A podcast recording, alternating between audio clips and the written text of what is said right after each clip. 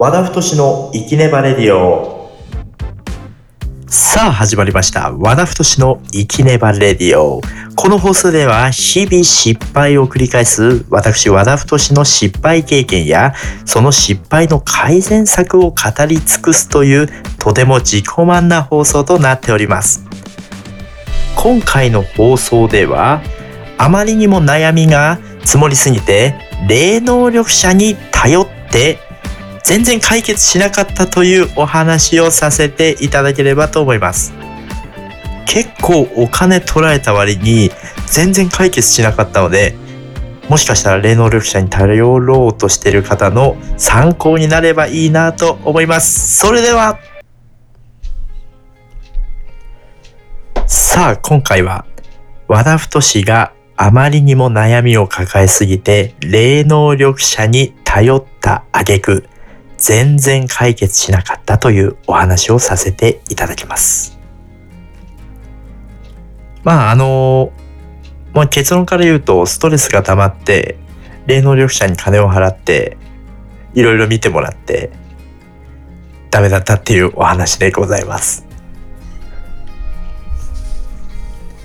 まあこれはですね、えー、まあもともと僕そんな占い師だったりあと何がいいんだろう。まあ、それ霊能力者っていう方々にこうお金を払うっていうことを今までしたことはなかったんですね。で、結構その、まあ、一時私の母親がですね、一人当たるやつを見つけたと。で、ぜひ、お前も行きなさいと。っていう、まあ、お声をいただき、まあ、渋っていたら、じゃあ初回出してあげますと。誕生日プレゼントじゃないけどと。あ、それなら言ってもいいかなと思って、悩みも釣り、積もり積もっていたので、で、まあ、ちょっとあの、そこを解決できればなと思い、霊能力者のもとへ行ったわけですね。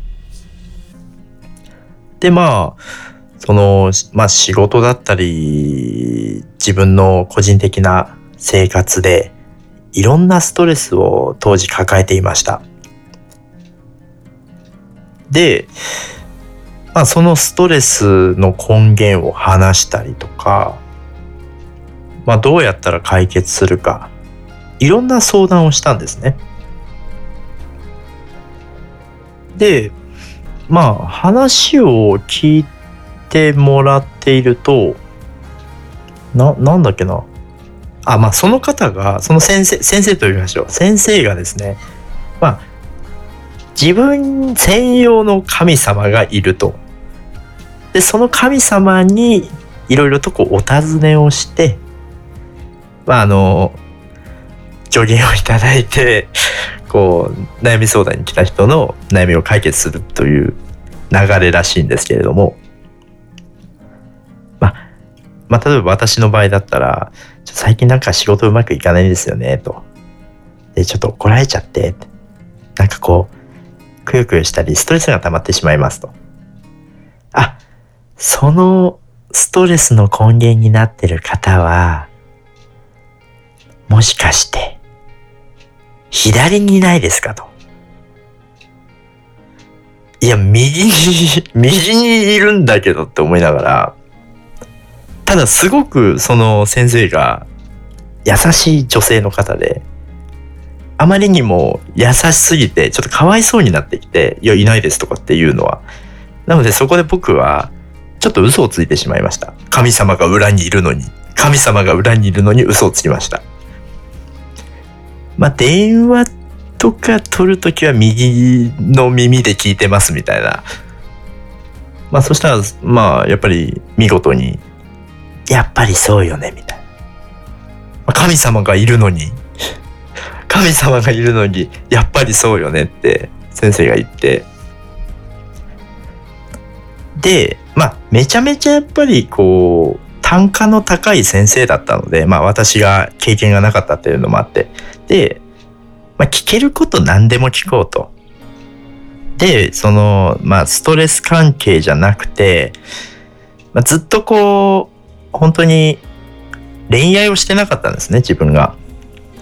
で、ちなみに先生と、最後に聞きますと。僕に彼女ってできますかと。まあ多分定番だと思うんですよね。占いとか、そういう裏、あの、霊能力者に聞く話題としては。で、確認をしたら、ちょっと待ってね。神様に聞くからっ言うんですよ。で、もう真面目に待つわけですよね。楽しみだな、みたいな。そしたら、んとね、年下の女の子が見えたわ、と。おーと。年下好きだ、と。これはリアルだな、と 思って、まあこれ期待しますよね。で、ただなんか期間言わないんですよね。いつ来んのみたいな。すごい気になっちゃって。いつ来るんですかと。いつ出会うんですかと。もう会ってるんですかと。めちゃめちゃ質問攻めをしたんですけれども。んとね、近くにはいるわって言うんですよね。で、プラス、数年後、まあ、すぐではないけど、2、3年で会うわみたいな。おー。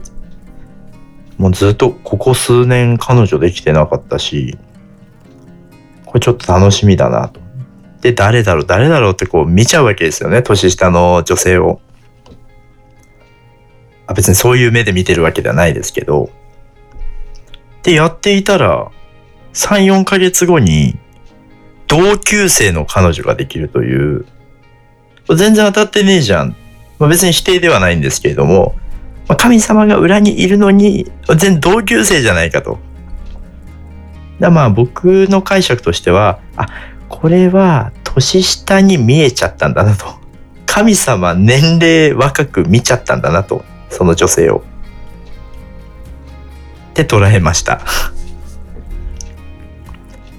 で、まあ、あの、今回まあ失敗談としてお伝えすると、悩んでたり、何か解決したい時にそうですねまあこれは仕事でもよく信用してるようなしてないような上司とよく話すんですけどまあ占いとかその霊能力的なものって結局なんでこう日本で広まっているかっていうと信仰する宗教がないからなんじゃないかっていう仮説があるんですよ。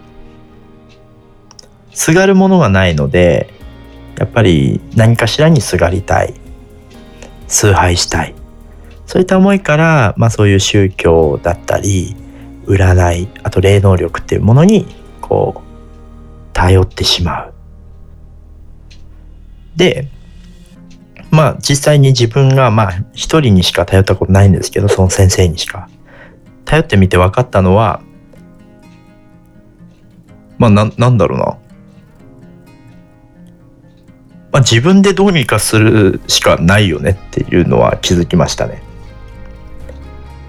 結局本当にそれで解決するのであれば、まあ、少子高齢化問題だったり、えっ、ー、と増税だったりそういったものを日本国の総理大臣さんがお願いをして霊能力者に解決すれば済むわけじゃないですか。お金もいっぱい持ってるし。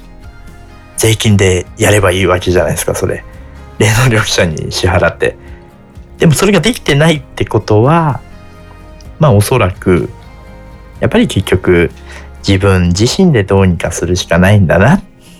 自分の行動が全てなんだなっていうのは、すごく痛感させられた一日でした。はい。で、まあ、以上で失敗談と失敗改善。改善にはなってないですかね。経験談っていうんですかね。だけになってしまったんですが、最後おまけの話としてお伝えするのが、まあ、その先生がストレスを除去する、まあ、ヒーリングなる能力を持っていると。で僕それすごい魅力を持ってしまって追加で数千円払えばあなたのストレスをすべてヒーリングによって除去しますと。おおみたいな。じゃあ取ってもらおうと思って。でやってもらったんですよ。でやり方としては、まあ、僕の背中の方に先生が立ってこう両手をこうかざしながらスッスッスッってめっちゃ息をかけてくるんですね。その当時は結構コロナコロナしてた時代で、まあ、マスクをしてなかったんでちょっと気になったんですけどまあ裏に神様がいるんで文句は言わず、まあ、ヒーリングをしていただいてでやっていただいてすごいその時ストレス溜まってて頭とか体の中とか重い感じだったんですけれどもまあ30分やってもらって「どうだいぶ軽くなったでしょ?」って言われて。まあ正直言うとまた軽くなった実感をがなくて。あれ？でも先生優しいんで、まあ、僕も神様がいる建前嘘ついちゃダメだと思うんですけど。ちょっと、まあ、軽まあそう嘘つけなかったんだその時。軽くはなってないですけど眠くなってきましたと。言ったんです。そしたら先生があ眠くなるのは結構あるのよってこうなんかオプションかのようにえー、コメントをしてくれました。はい。ということで今回は自分で頑張んなきゃどうにもならないよ。過去、霊能力者に頼っても、うーん、あんまりこう、治らない人もいれば治る人もいるよというようなお話でした。皆さんも何か悩みがあったり、不安があった時はぜひ一度チャレンジがてら霊能力に頼ってみてはいかがでしょうか。それではまた次回お会いしましょう。ではまた。